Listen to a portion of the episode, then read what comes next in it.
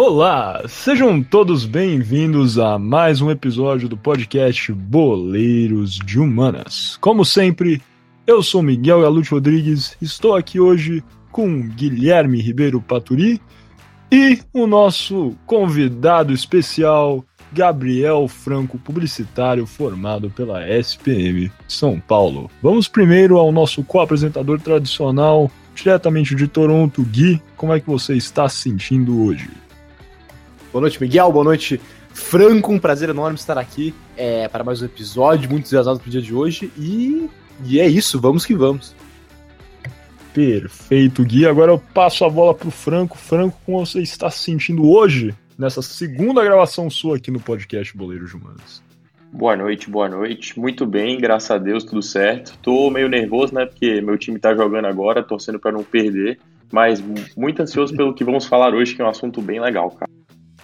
Justamente, essa gravação aqui do vigésimo episódio do podcast Poder Humanas, exatamente vigésimo episódio. Eu não pensei que chegaremos tão longe assim, mas de novo, isso aí é tudo por vocês, cara. É, e é exatamente isso que o Franco falou. Estamos gravando hoje, é, às 7 horas do dia 5 de maio de 2021, quando o São Paulo visita o Racing na Argentina. Se o São Paulo perder esse jogo, eu vou cancelar esse episódio, já vou avisando. Mas, é, brincadeiras à parte, estamos aqui hoje para falar de um tópico bem bacana, bem interessante, é, que é, na verdade, a Copa do Mundo de Rugby de 1995 e toda a sua conexão com a política na África do Sul, questões históricas sobre o apartheid e o futuro, na verdade, do país, né? Esse país que acho que alguns já sabem é, que passou por um período e ainda continua, na verdade, é, passando por um período de difícil segregação, né, de difícil segregação étnica é, em seu território. Alguma coisa a adicionar, Franco, Gui, ou já vamos começar? Partimos pro primeiro, então. Beleza, Podemos então. Com... Então, sem mais delongas, vamos ao nosso kickoff.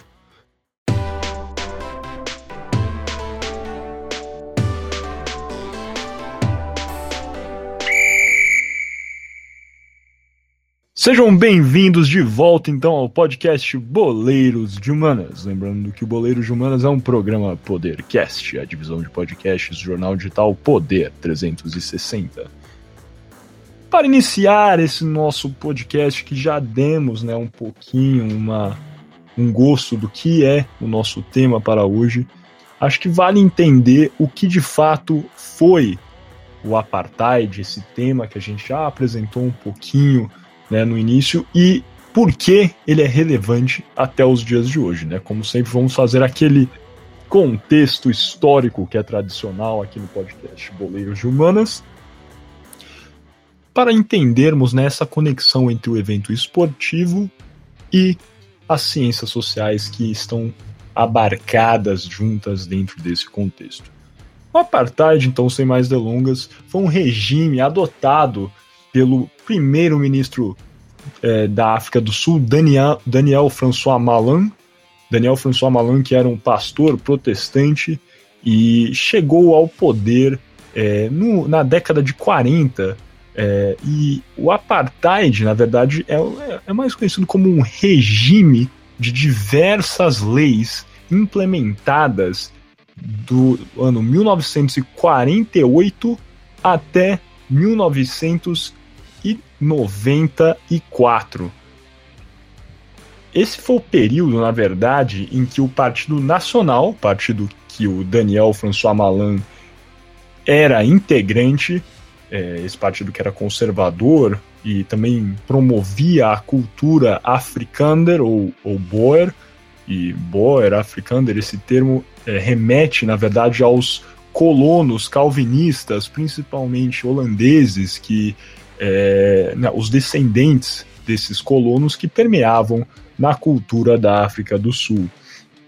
Então, esse regime apartheid, na verdade, se compreende como esse esse período, né, de 1948 até o ano de 1994, mais ou menos aí, é, como uma série de leis, mais de 100 leis, em que o governo da África do Sul, liderado pelo Partido Nacional, é, adotou uma série de leis para segregar, de fato, é, os negros é, e outros grupos étnicos que estavam presentes na África do Sul dos brancos, dos descendentes né, dos colonos calvinistas é, lá presentes.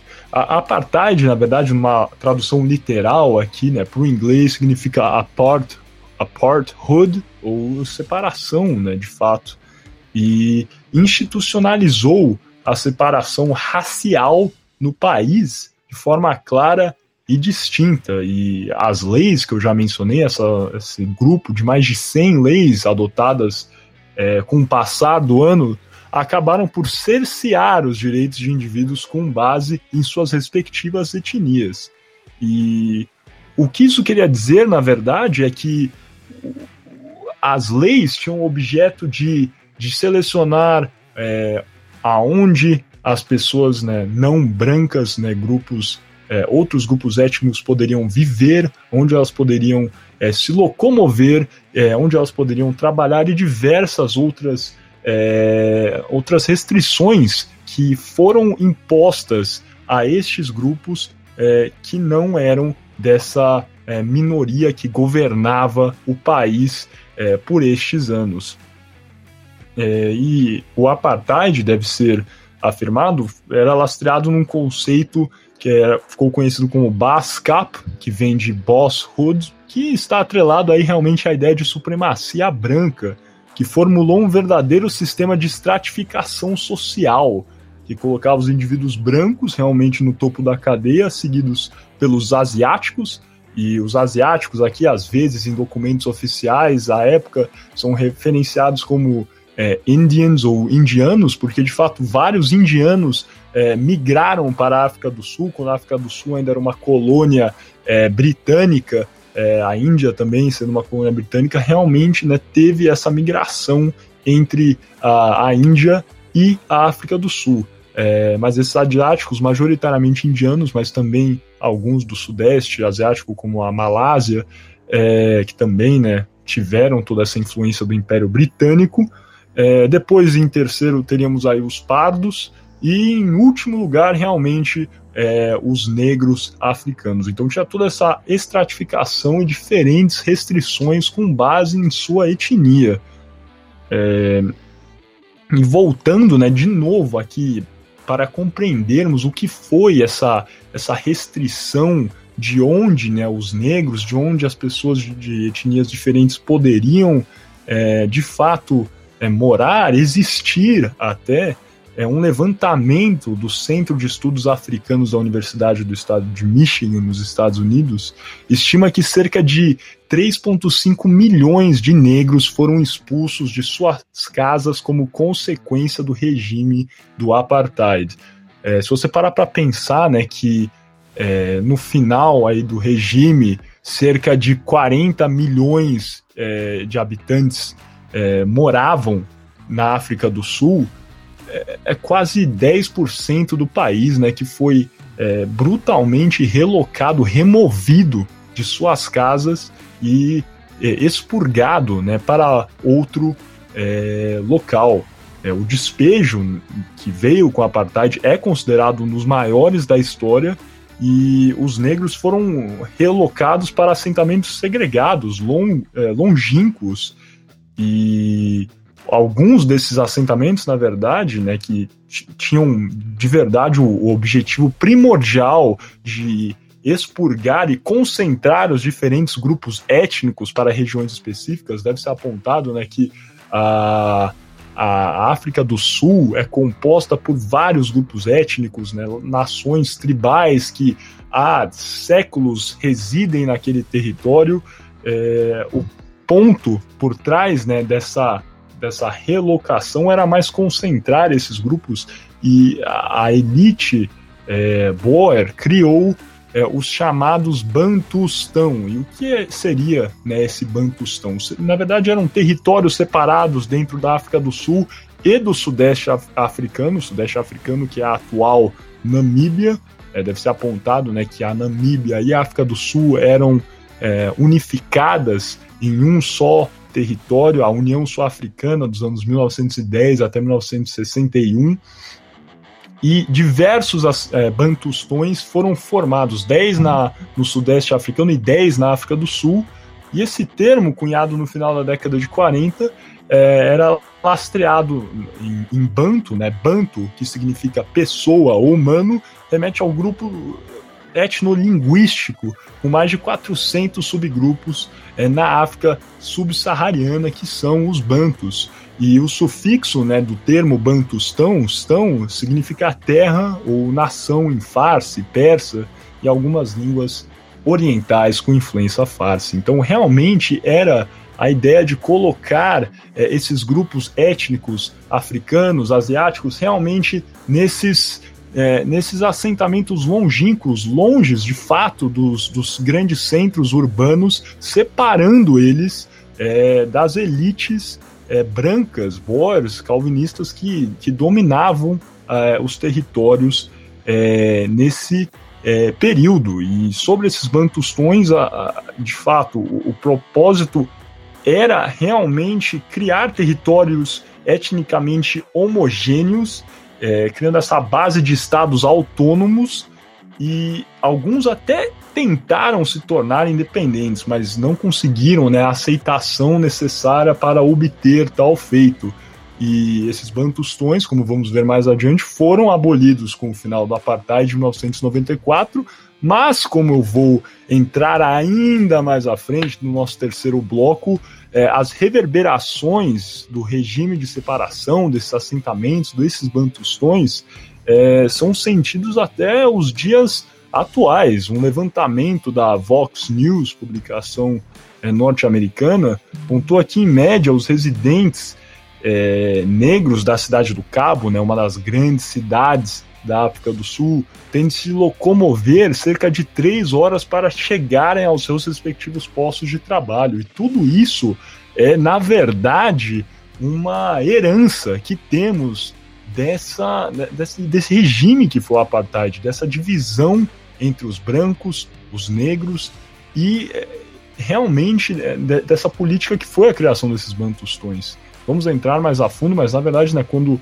os negros voltam às cidades, eles são forçados a ficar em áreas mais periféricas, e isso aí realmente é diretamente ligado a essa política do apartheid. Alguma coisa a adicionar quanto a isso, Gui, Franco? Vamos continuando com né, a liberação, o dia de liberdade, o que foi isso para o povo sul-africano?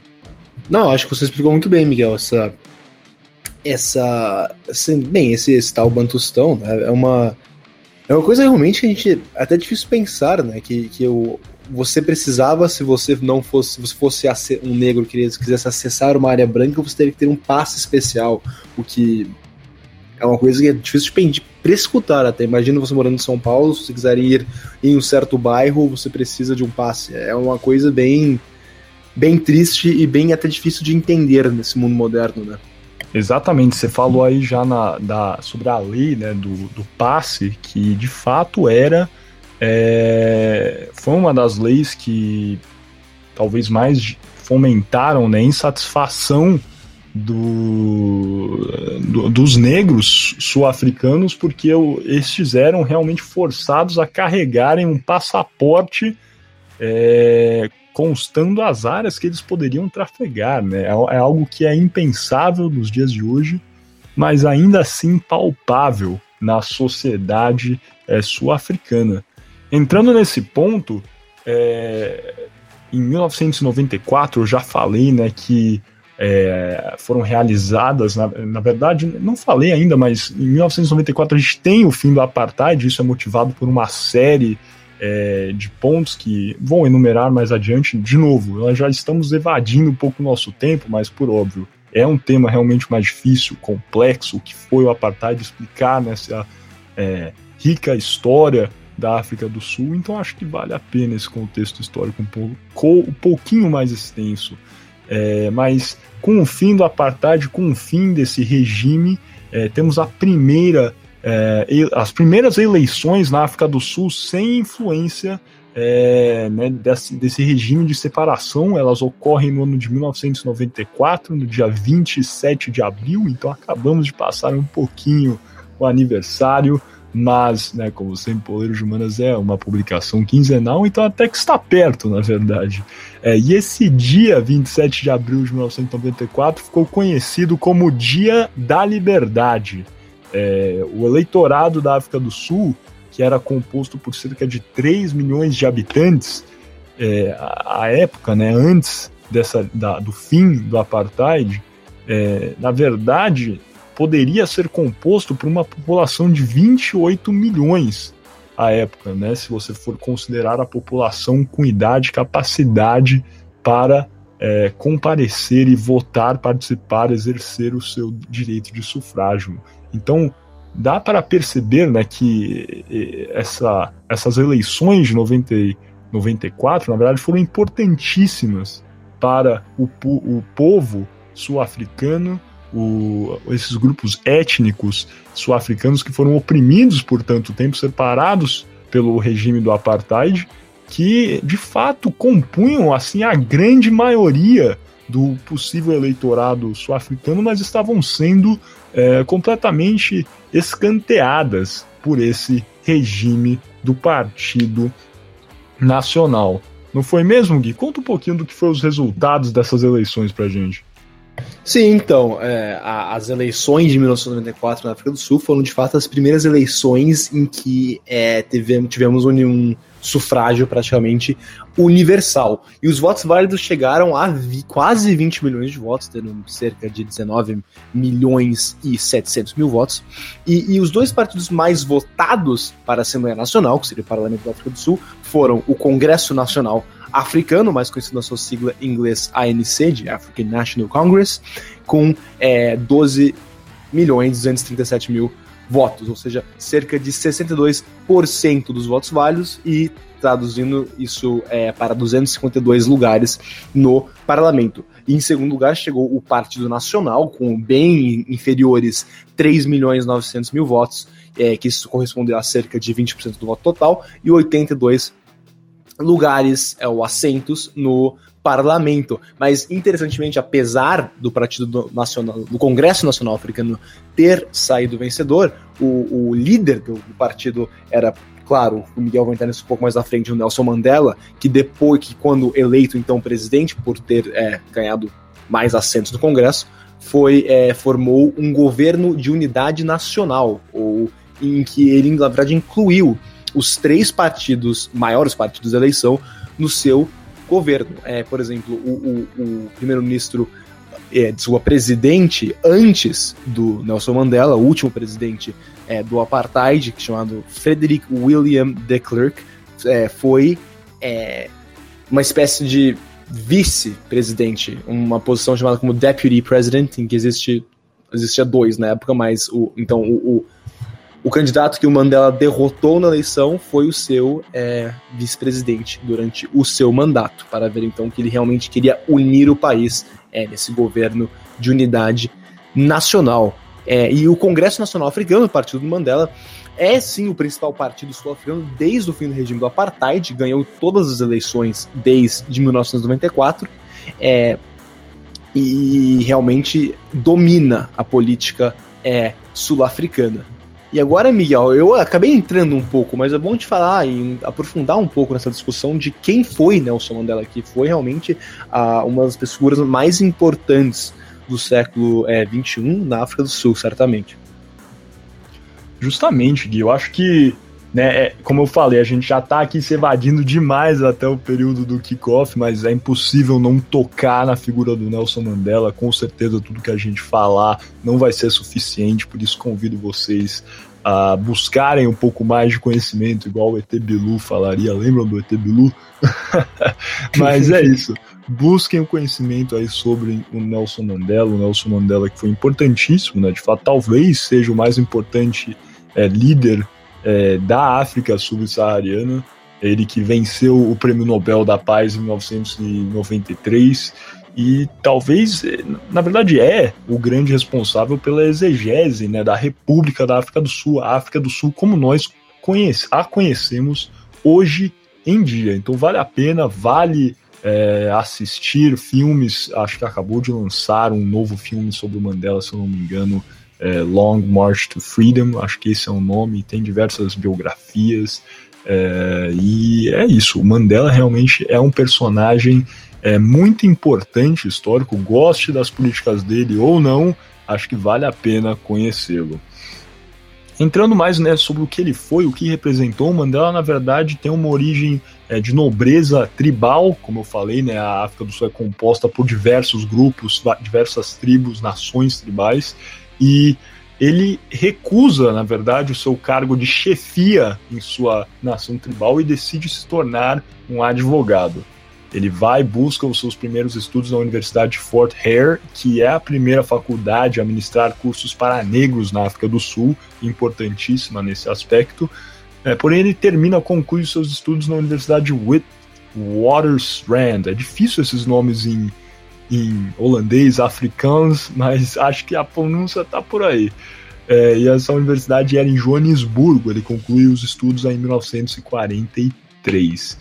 É, em, acho que em apertada síntese a gente pode falar né, que as conexões do Mandela, essa conexão dele com a sua origem tribal, que ele tinha realmente o conhecimento da vida, como é que era no interior do país, e a vida é, na cidade grande, em Joanesburgo, que aí ele pôde ver, né, ainda não estamos no período do regime do apartheid, mas a separação entre brancos e negros já era gritante. As, como eu falei, a Universidade de Fort Hare foi a primeira a ministrar cursos para negros na África do Sul, ou seja, já existia realmente uma diferença entre a, a, as possibilidades né, para diferentes grupos étnicos. Isso tudo ajuda o Mandela a se tornar uma poderosa liderança no movimento estudantil do país.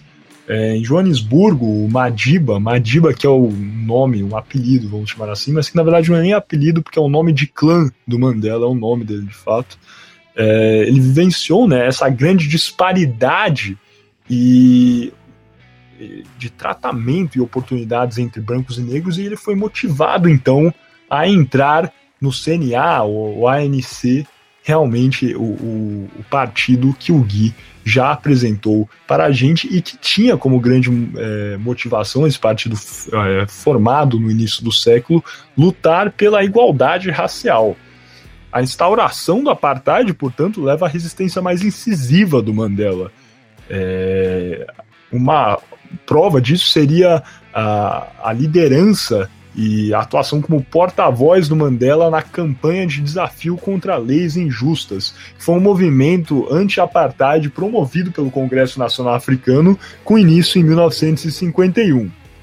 É, a desobediência civil praticada por Mandela, na verdade, tem início um pouquinho depois, em 1952, quando, em corroboração com o South African Indian Congress, que é um grupo estabelecido por ninguém menos que Mahatma Gandhi, que esteve na África do Sul, é, não nesse período, o Mahatma Gandhi esteve no início do século, na verdade, mas é, é, um, é, uma, é um grupo que, juntamente ao, ao Congresso Nacional Africano, eles formam uma coalizão é, para combater as leis específicas do apartheid, como por exemplo a já lembrada aqui lei do passe pelo nosso querido Gui Paturi. É, e com a Lei de Segurança Pública, em 1953, o Mandela se tornando cada vez mais imponente, mais é, verbal é, nessa luta contra o apartheid, o governo estabelece o estado de emergência e expede mandados de prisão para os líderes desse movimento anti-apartheid, um deles sendo o nosso Nelson Mandela. A primeira prisão de Mandela é uma prisão curta, na verdade. Ele passa alguns dias preso Nada demais ele consegue sair, como se prisão fosse nada demais de fato, entre aspas aqui, por favor. É... Mas após ele sair da prisão, ele ainda é, está talvez ainda mais é, poderoso né, nesse aspecto da luta é, contra é, o apartheid e ele lança então lança vai até parecer que é uma piada minha mas não é foi só talvez uma uma escolha é, propícia de, de termo, mas ele lança o MK, que na verdade é, era o grupo, é, o braço armado do partido é, do CNA, que MK, na verdade, em, em Zulu tem uma uma um nome que eu, enfim, não vou saber pronunciar agora no momento, mas significa lança da nação. Então ele lança o lança da nação em dezembro de 1961, esse braço armado do CNA para combater, na verdade, né, buscar realmente formas agora é, de tomar uma resistência mais incisiva contra o regime do apartheid. Logo em seguida, é, ele viaja a Londres, onde ele é exposto a ideais revolucionários e o conceito de campanha de guerrilha, então adotando algumas dessas a atuação do MK. E ele embarca também, depois de passar por Londres, em uma viagem pela África, onde ele recebe treinamento militar por dois meses na Etiópia, sob ordens do imperador Haile Selassie, e também estuda as táticas utilizadas pelos combatentes argelinos contra os franceses à época. Tudo isso auxilia ele na construção de um exército revolucionário capaz de conquistar o apoio popular, instalar escolas de doutrinação e coordenar efetivamente uma campanha de guerrilha. Então, essa passagem de Mandela por Londres e pelas nações, é, pelos países, perdão, é, africanos que ele passa, e não eu listei aqui Etiópia e a Argélia, Marrocos, mas na verdade ele viajou por diversos países, Botsuana, Nigéria, Libéria. Foi realmente um tour, entre aspas, de Mandela pela África e foi importantíssimo para ele fomentar o que seria o MK. E logo em seguida ele retorna à África do Sul para impor, começar os treinamentos relacionados à, à lança da África, né? Esse, esse lança da nação, perdão, a esse grupo né, paramilitar. E ele estava no quartel-general da operação em Rivônia, na fazenda Lilithleaf, e aos que conhecem um pouco da história de Mandela já sabem o que acontece. Ele é preso em 1952, uma operação é, do governo da África do Sul que leva é, alguns, na verdade, membros dessa guerrilha é, que estavam treinando, na verdade, coordenando é, essa atuação anti-apartheid. E o julgamento desses, desses líderes da MK realmente atraiu a atenção do mundo. É, no final, Mandela, assim como outros líderes do movimento, foi condenado à prisão perpétua. Existia um pedido, na verdade, era implícito, é, da condenação deles à pena de morte. Só que o Mandela e, enfim, a, a, a atuação do Mandela com um discurso que teve, né, até ecoa discursos é, promovidos pelo Fidel Castro em Cuba e realmente atraiu a atenção é, da mídia internacional. Mandela é, orquestra realmente a sua defesa e a condenação acabou por ser uma benesse, entre aspas, porque ele é condenado à prisão per perpétua. É, eu trouxe aqui uma citação que eu acho que é válida é, do discurso final do Mandela, que dura três horas, e é bem no final do discurso ele diz o seguinte: abrem aspas. Eu lutei contra a dominação branca e lutei contra a dominação negra. Eu tenho prezado pelo ideal de uma sociedade democrática e livre, na qual todas as pessoas possam viver juntas, em harmonia e com iguais oportunidades. É um ideal pelo qual eu espero viver, eu espero alcançar mas caso seja necessário, é um ideal pelo qual eu estou pronto para morrer.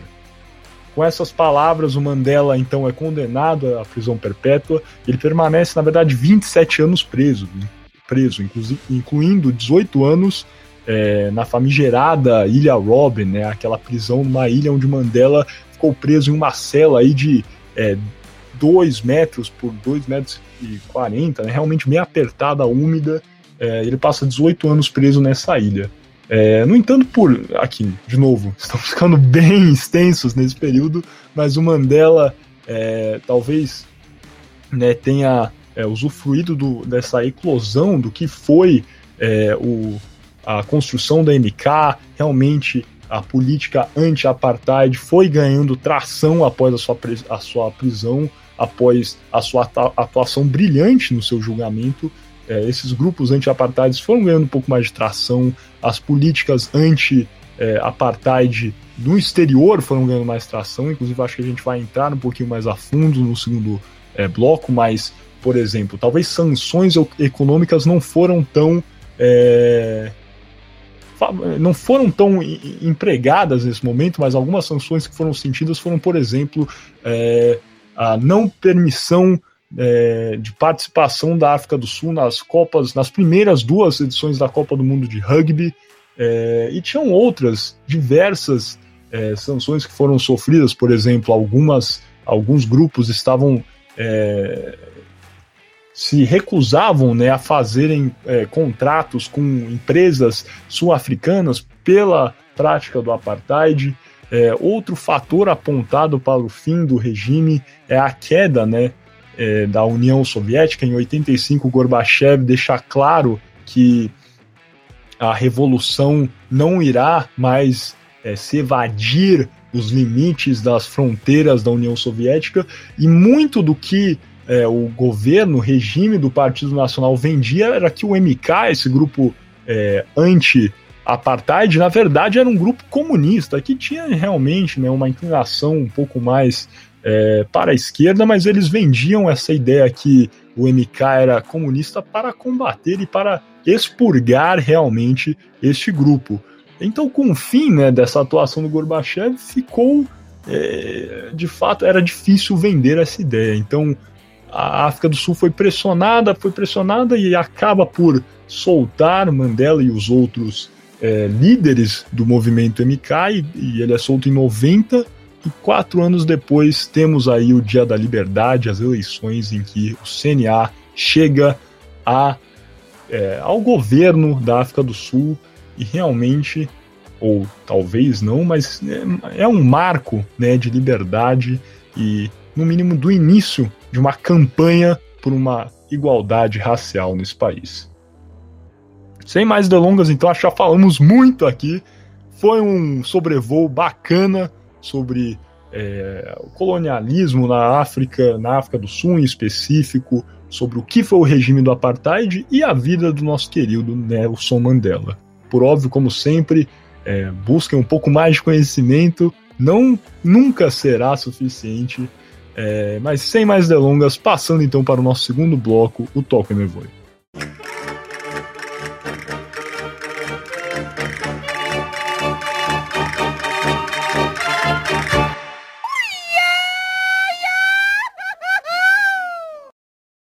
Começamos agora no segundo bloco do episódio número 20 do podcast Boleiros de Humanas. E lembrando que você está ouvindo o podcast Boleiros de Humanas, um programa Podercast, a divisão de podcasts do jornal digital Poder 360. E agora nesse Toque Me Voe nós vamos falar da Copa do Mundo de Rugby de 1995, que foi disputada na África do Sul, sendo a primeira Copa de Rugby a ser disputada inteiramente em um só país. Tendo visto que anteriormente as, as, as mundiais de rugby eram disputados em diversos é, países, geralmente na Europa. E esse torneio foi muito significativo para a África do Sul, é, por ser o primeiro grande evento internacional após o apartheid no país. Essa também foi a primeira Copa do Mundo de Rugby em que a África do Sul foi autorizada a participar, porque apesar do rugby ser um esporte muito popular na África do Sul, o país havia sido suspenso pela International Rugby Board, a FIFA, digamos, é, do rugby, devido ao apartheid.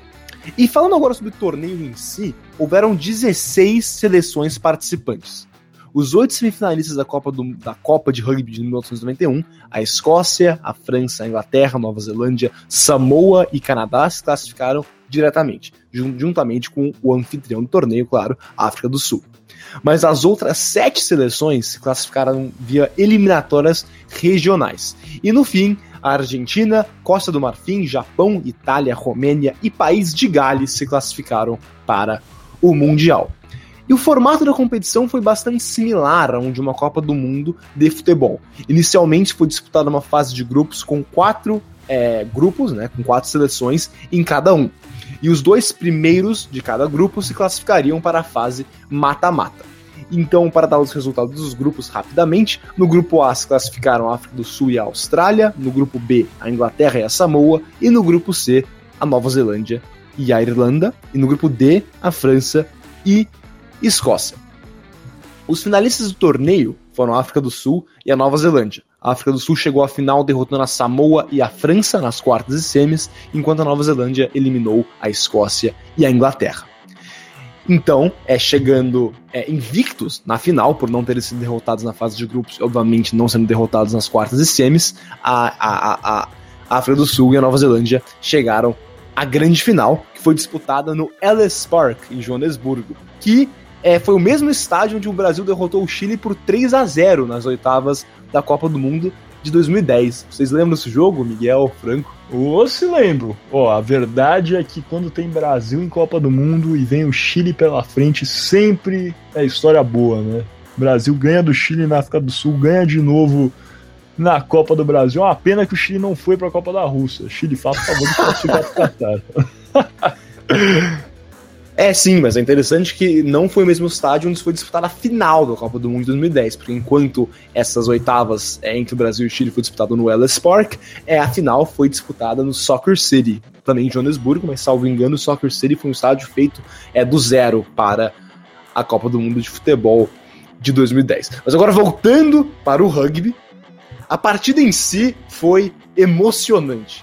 Depois de abrir um 9 a 6 a África do Sul sofreu o um empate, é, cedendo 9 a 9 no segundo tempo. Os neozelandeses quase desempataram a partida no final do jogo, mas não conseguiram. Então, permanecendo empatado, o jogo foi para a prorrogação. A prorrogação, ambas as equipes marcaram, mas a África do Sul se sagrou campeã por 15 a 12 ao final do tempo extra. E sim, então, foi campeã da Copa do Mundo de Rugby. E a África do Sul sair campeã da Copa do Mundo em casa foi um feito tremendo. É, aprende Brasil, não conseguimos quando jogamos futebol em casa. Mas bem, com, com essa tangente de lado. É, talvez mais importante do que tudo isso na competição é, foi o simbolismo quando o recém-eleito presidente Nelson Mandela entregou a Webb Ellis Cup, que é a, a, taça de campeão do mundo, é do rugby, para o capitão da África do Sul, François Pienaar.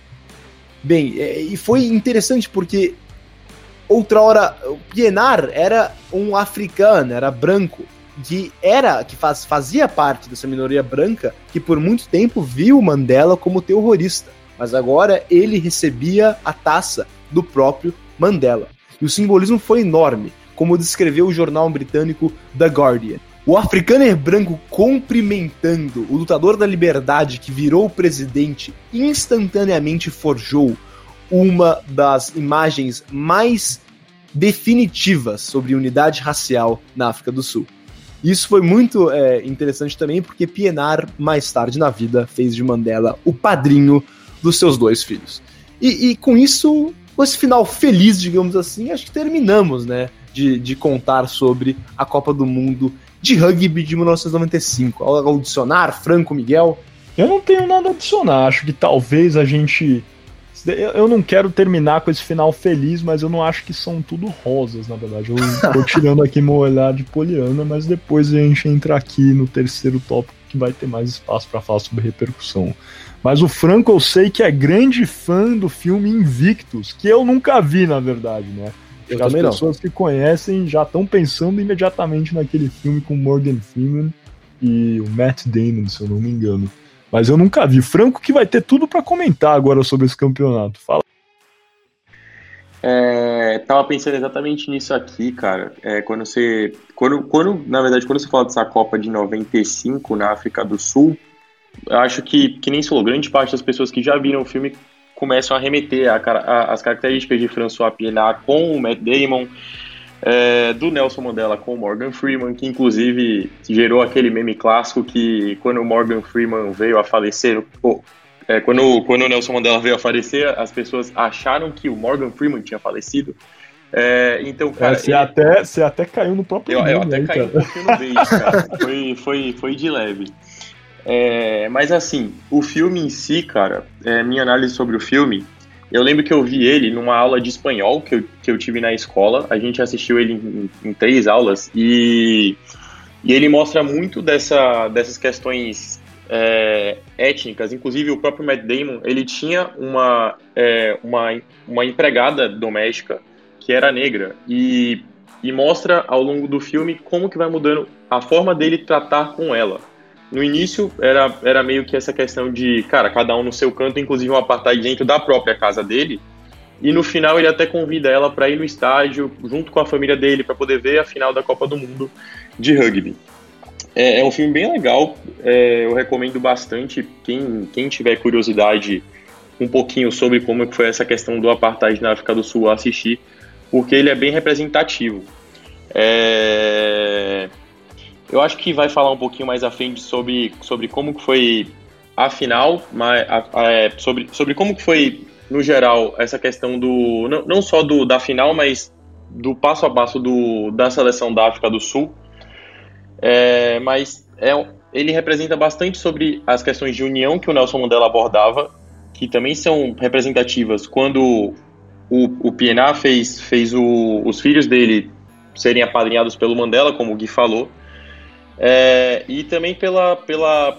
No final tem uma cena onde os torcedores eles ovacionam tanto o Mandela quanto o time da África do Sul. E, dentro da África do Sul, o futebol era o esporte praticado pelas, pelas etnias que não eram a, a branca. O rugby é um esporte muito popular, mas era um esporte praticado mais, majoritariamente pelos, pelos brancos da África do Sul.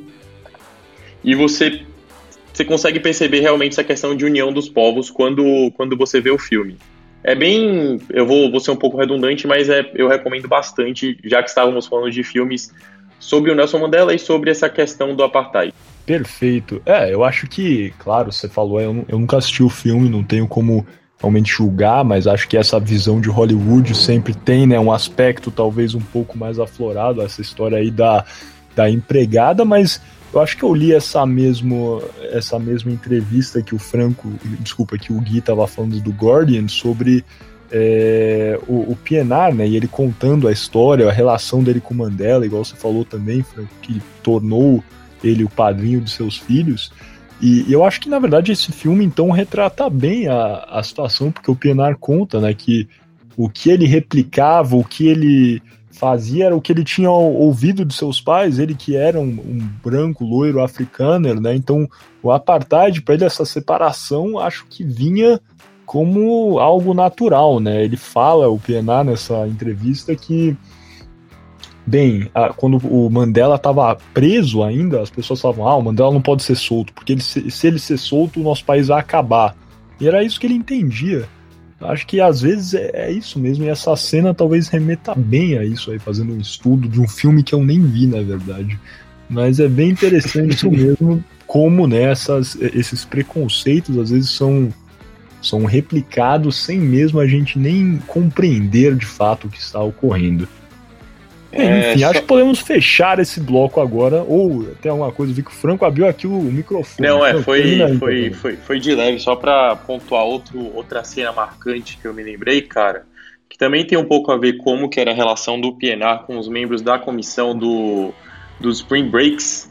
É, dentro, dentro do elenco deles, eles tinham um jogador que era negro, que era o Chester Williams. E quando o o Nelson Mandela estava fazendo essa frente de, de unificação do país por meio do esporte, a grande massa populacional sul-africana, que era uma massa é, de origem negra e de etnia negra por si só, eles, eles viam o Chester Williams como o Chester, o Chester Williams como queridinho.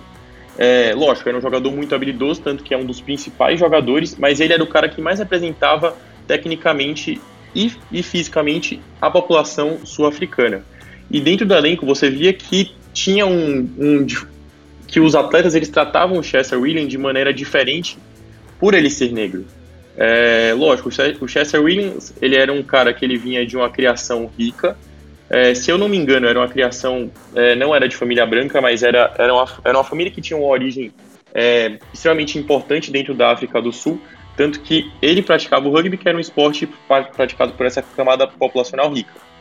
E não só o Matt Damon, mas os demais membros é, da, da delegação dos Spring Breaks tinham muita dificuldade para tratar com ele, e ao, e ao longo do filme você vê que essa dificuldade foi se minando. É, só, só, era só esse ponto mesmo, desculpa aí ter atrapalhado e me Imagina, por favor, adicionando bem como sempre. Então, sem mais delongas, depois dessa grande conversão que fizemos aqui da, da participação da África do Sul nessa, nessa campanha né, na Copa do Mundo de 1995. e essa produção hollywoodiana e o Invictus, que é muito bem recomendada pelo nosso querido Gabriel Franco, mas não talvez por mim pelo Gui, porque nunca vimos, mas vamos colocar aí nas nossos, nossos afazeres, Gui, nos próximos dias vamos ver Invictus, antes de publicar esse Certamente. podcast na sexta. Então, perfeito, vamos fechar esse bloco e passar para o último bloco dessa primeira parte, o arremate.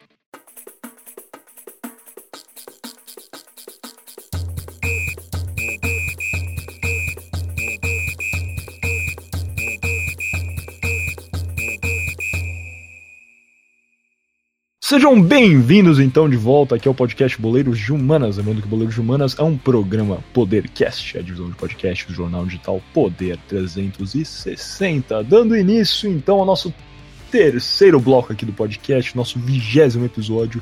Toco a bola diretamente para o nosso querido Gui Paturic a iniciar esse nosso arremate para falar um pouquinho da repercussão deste dessa Copa do Mundo de 1995. E toco a bola de lado, né? Porque passe em rugby é só lateral, né, cara? justamente, justamente. Mas aqui pra gente fazer uma falar um pouco da repercussão da Copa, né? É importante ressaltar que o slogan usado para promover a equipe sul-africana durante o Mundial era One Team, One Country, em inglês para um país, um time. E apesar do slogan ter sido criado por uma empresa de publicidade, não por Mandela, ele deixava claro as intenções do governo de usar rugby para unir um país dividido. E Mandela foi muito bem sucedido nessa estratégia. Por exemplo, quando ele entrou no Ellis Park para entregar a taça para Pienaar, cerca de 62 mil dos 63 mil espectadores eram brancos. Outrora, talvez ele não fosse é, celebrado, mas ao entrar no estádio, ele foi ovacionado pelos torcedores, que gritavam Nelson, Nelson, Nelson, em sequência para homenagear o presidente. E também na cerimônia de premiação, Pienaar foi perguntado por um repórter como ele se sentia sendo apoiado por 63 mil torcedores. E o capitão respondeu: Não tivemos 62 mil torcedores nos apoiando, tivemos 43 milhões de sul-africanos. E, e essas duas anedotas ou histórias mostram como o rugby e a vitoriosa seleção contribuíram muito para ajudar a curar as duras feridas na sociedade sul-africana depois de décadas de segregação racial. Mas mesmo assim, separa... o apartheid ainda permanece, não é mesmo, Miguel? É justamente isso, Gui. Eu, como eu falei, né? Eu, eu, queria tirar um pouco os óculos de Poliana aqui e analisar talvez um pouco mais friamente. Eu acho que é muito bonita, realmente é uma cena linda. É, a atuação do Mandela e né, o que o trabalho que ele fez realmente para unir a nação é, com esse esporte, com esse evento, né? Como eu falei, a África do Sul tinha sido barrada nas duas primeiras Copas de rugby e por causa do apartheid, depois volta nessa Copa e até ser, né, eles fazem, eles são um país sede dessa terceira Copa do Mundo, então assim, foi muito importante para o país, acho que sim, é um marco, deve ser considerado assim, mas acho que ainda existe uma separação gritante entre brancos e negros, é, que é assim extremamente presente na África do Sul. Como eu vinha falando no início do podcast, no primeiro bloco, com o fim dos Bantustão, Bantustões, que foram aqueles assentamentos né, é, homogêneos, étnicos que foram criados, é, os grupos oprimidos simplesmente partiram para os grandes centros urbanos, porque né, nos Bantustões não tinham é, condições de trabalho, talvez estão aprumadas, era o caso, né, eles era realmente regiões marginalizadas. E partindo para os grandes centros urbanos, é, o governo, então, de Mandela, o CNA, investe em milhões na construção de moradia, linhas de energia, é, levou também saneamento é, para grande parte desses novos bairros construídos. No entanto, as únicas áreas onde esses indivíduos conseguiam se instalar eram nas periferias das cidades. Né? E acontece que, por mais que o, que o governo tenha investido milhões na construção de casas, saneamento, linhas é, telefônicas, de energia, nunca será suficiente, né? Porque de fato era uma quantia gritante de pessoas que foram é, exprimidas nesses bantustões e agora estavam aí realmente fazendo um verdadeiro êxodo para os grandes centros urbanos. Então, essas pessoas que não tinham mais espaço se alojaram nas periferias da cidade e acontece que essa separação permeia até os dias atuais. Você pega um mapa da, das grandes, dos grandes centros urbanos na África do Sul, e a Vox, que eu já citei, fez esse, esse estudo,